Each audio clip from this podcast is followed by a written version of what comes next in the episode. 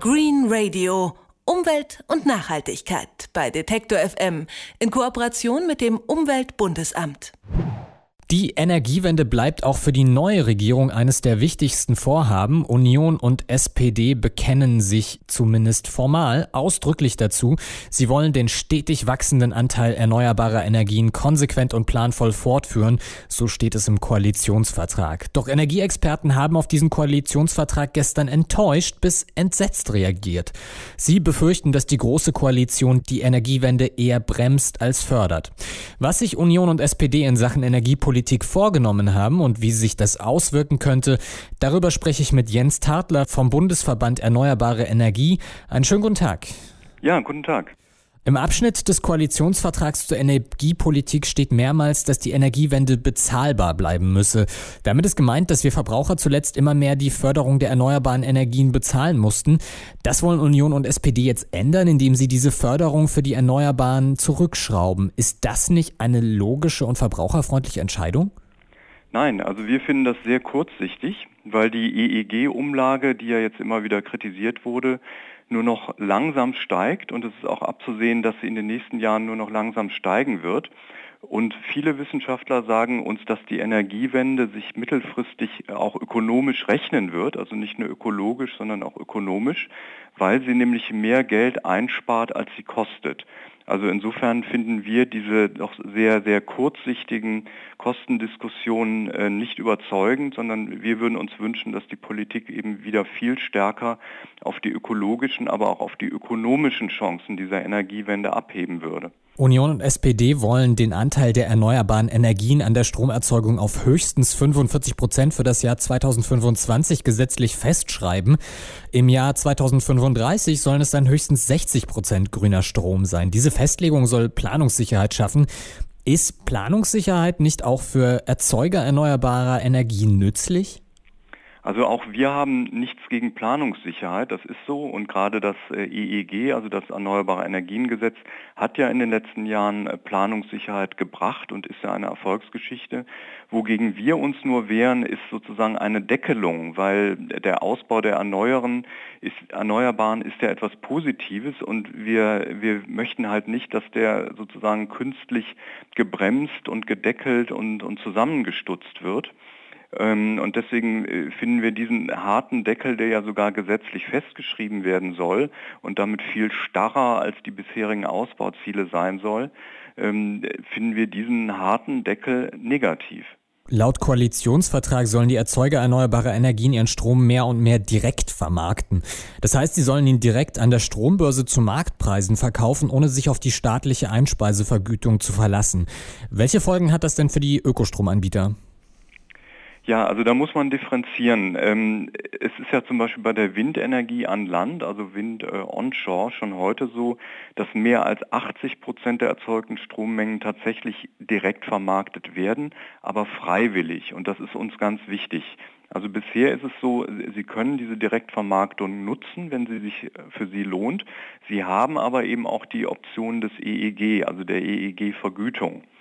Und wir wehren uns dagegen, dass diese Direktvermarktung verpflichtend werden soll, ähm, weil nämlich gerade kleinere Erzeuger wären dann der Marktmacht zum Beispiel von, von großen Stromhandelsunternehmen ausgeliefert. Und außerdem ist die Direktvermarktung auch aufwendiger und, und kostenträchtiger und ist insofern für, für kleine Anbieter ähm, nicht rentabel.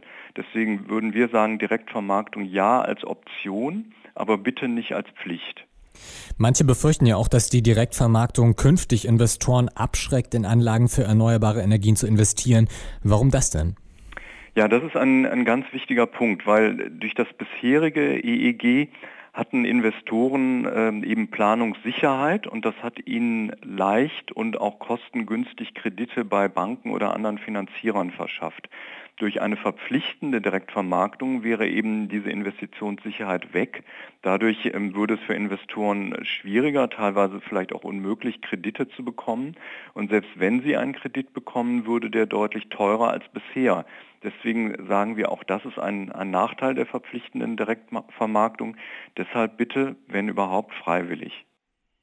Vor allem bei der Förderung von Windkraft soll sich ja einiges ändern. Geld soll jetzt vor allem in Offshore-Windparks fließen, weniger in Windräder an Land.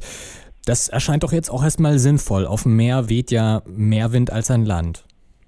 Ja, das ist richtig. Also ähm, auf dem Meer haben wir ähm, äh, sehr, sehr stetigen und im Schnitt auch sehr starken Wind. Also auf, auf dem Meer haben Sie an ungefähr 340 von 365 Tagen im Jahr doch nutzbaren Wind. Das ist schon eine Menge. Insofern sagen wir, es ist richtig, diese äh, Option Offshore, also auf See, weiter zu nutzen, obwohl die Technik im Moment äh, noch sehr anspruchsvoll und auch teuer ist. Und Sie wissen ja auch, das äh, Verleiten der, ähm, das Verlegen der Leitungen auf See ist auch nicht ganz trivial. Aber wir sollten diese Option auf jeden Fall weiterhin nutzen. Und deswegen ist es auch gut, dass dieses äh, Fördermodell für Offshore bis 2019 verlängert wurde, dieses sogenannte Stauchungsmodell, weil das eben auch Anreize für Investoren schafft und auch Sicherheit schafft.